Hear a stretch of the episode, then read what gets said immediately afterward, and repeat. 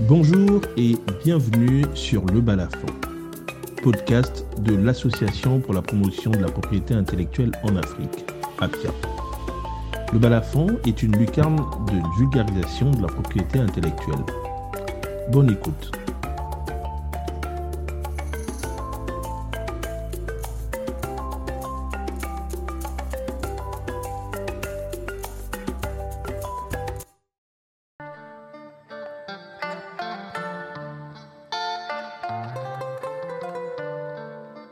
L'épisode de ce jour s'intitule Cinéma et droit d'auteur.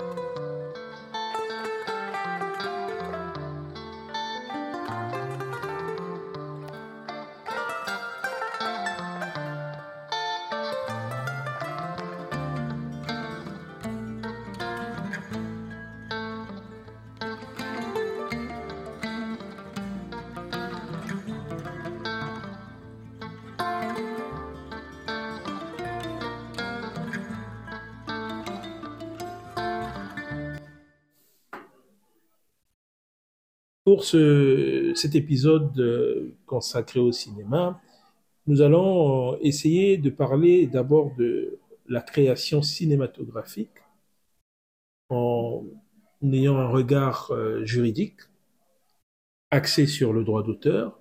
Puis nous allons euh, ensuite évoquer l'exploitation de la création cinématographique en commençant euh, d'évoquer cette exploitation par une question fondamentale qui est celle de la titularité des droits.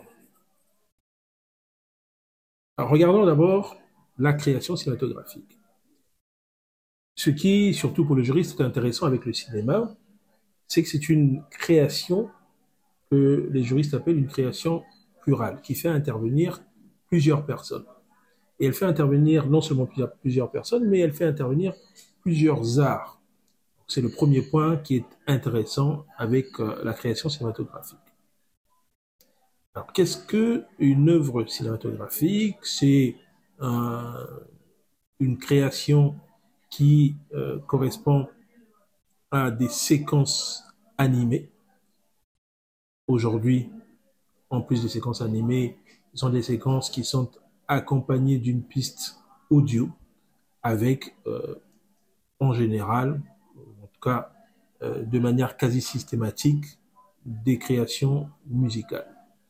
Et donc, d'un point de vue euh, du droit d'auteur, la première question est celle de savoir à quelles conditions une création cinématographique peut être protégée. Dans ce domaine, il existe une règle fondamentale qui est celle selon laquelle la protection est protégée si elle est originale. Et dans une œuvre euh, cinématographique, tout tourne d'abord autour du scénario, puis de la réalisation de ce scénario, de sa mise en œuvre pour aboutir donc euh, à, ce que euh, il est convenu d'appeler un film. Mais étant donné la particularité de l'œuvre musicale, l'originalité peut toucher au-delà même de, du scénario et de euh, sa mise euh, en, application, de sa mise en scène, euh, peut également toucher donc d'autres aspects tels que les décors, la musique, les dialogues, les vêtements, les costumes. Voilà donc pour l'essentiel, les différents éléments qui vont, euh, d'un point de vue artistique, mais aussi d'un point de vue juridique, constituer euh, la, création artistique, celle euh, qui sera donc éligible à la protection. Donc l'essentiel, en tout cas, tourne autour de la notion d'originalité, qui peut concerner au moins l'un des aspects de la création artistique. on arrive cette fois, une deuxième, euh, une deuxième question. On identifie donc ce qui peut constituer une création euh, cinématographique au sens du droit d'auteur. Et puisque la création implique, et c'est d'ailleurs le sens même de la notion d'originalité, implique un apport personnel, une empreinte de la personnalité des différents auteurs, va se poser donc une question qui concerne beaucoup le, secteur cinématographique, c'est ce qu'on a la question de l'adaptation de, des œuvres préexistantes. En effet, euh, une création cinématographique peut provenir, peut-être l'adaptation d'une création littéraire antérieure. Et donc, la réalité, c'est que cela n'empêche pas euh, l'originalité de la création cinématographique à partir du moment où on passe d'un genre à un autre en y apportant sa touche personnelle. Simplement, cette création euh, cinématographique sera dépendante de la création originaire, dépendante sans doute d'un point de vue artistique, mais ce n'est pas l'aspect qui nous intéresse, sera dépendante d'un point de vue juridique si la création antérieure est encore protégée par le droit d'auteur. Maintenant, euh, cela nous permet de faire un lien avec la deuxième question qui va se poser, qui est celle de savoir qui est titulaire des droits sur la création cinématographique, ou euh, dit euh, autrement, à qui appartiennent les droits d'auteur sur la création cinématographique. Alors, en commençant ce, cet épisode, en commençant mon propos de ce jour, j'ai indiqué qu'il s'agit d'une création plurale, donc avec plusieurs créateurs. Et à ce stade vont intervenir, vont intervenir donc deux notions. La notion de d'œuvre de collaboration, de création euh, de collaboration, dans la mesure où il y aura plusieurs euh, auteurs, plusieurs créateurs qui vont en concertation créer l'œuvre cinématographique. Et c'est la raison pour laquelle ils seront tous, tous les créateurs, vont être considérés comme les copropriétaires, pour utiliser un langage simple, comme les copropriétaires de l'œuvre cinématographique. Alors, en réalité, dans une majorité de lois, il y a euh, ce qu'on appelle donc une, une présomption de titularité des droits au profit des, euh, des intervenants les plus importants à savoir le réalisateur, euh, l'auteur des dialogues et l'auteur de la musique spécialement composée pour le film.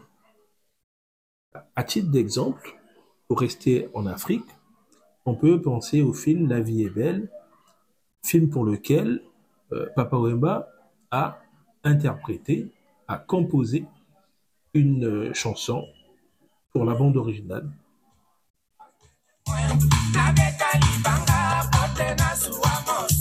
Chanson donc dont on vient d'entendre un extrait.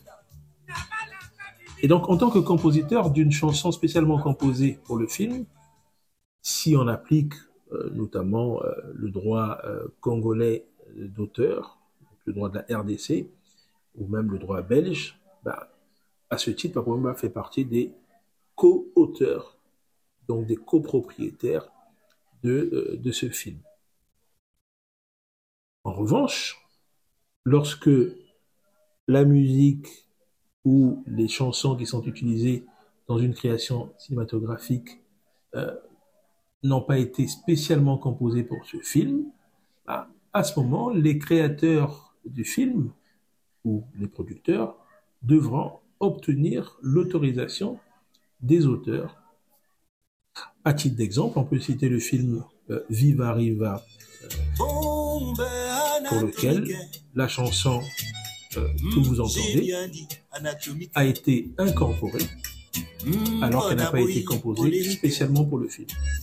Dans ce cas, ici, l'auteur Jean Goubad que vous venez d'entendre n'est pas un co-auteur du film. En revanche, l'utilisation de sa création nécessite son autorisation. Cette question est donc en lien avec la dernière que j'évoquais, qui concerne l'exploitation du film.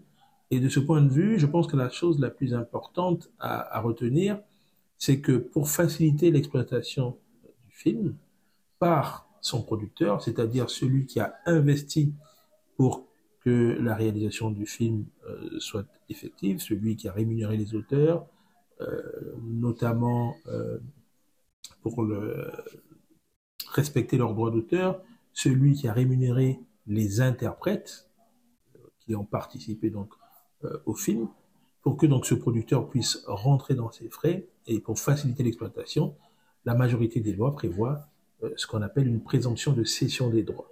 Ainsi, le producteur pourra plus facilement avoir les coups des franches afin de rentrer dans ses frais. Il faut terminer en disant tout simplement que euh, ce producteur qui se fait céder des droits sera donc titulaire de ses droits, en principe pendant toute la durée de protection du droit d'auteur, euh, durée euh, sur laquelle nous reviendrons dans un épisode spécifiquement dédié à la question. Mais pour résumer, c'est une durée qui va courir jusqu'à 70 ans après la mort du dernier des co-auteurs du film. Nous espérons avoir donné une idée euh, plus ou moins précise des questions relatives au cinéma et aux droits d'auteur.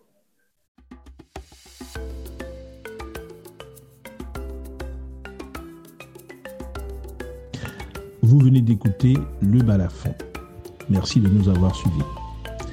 Vous pouvez nous retrouver à travers nos diverses activités, l'arbre à palabre, la journée de la jeune recherche scientifique, la journée d'actualité juridique, ainsi que le bulletin semestriel de la propriété intellectuelle en Afrique.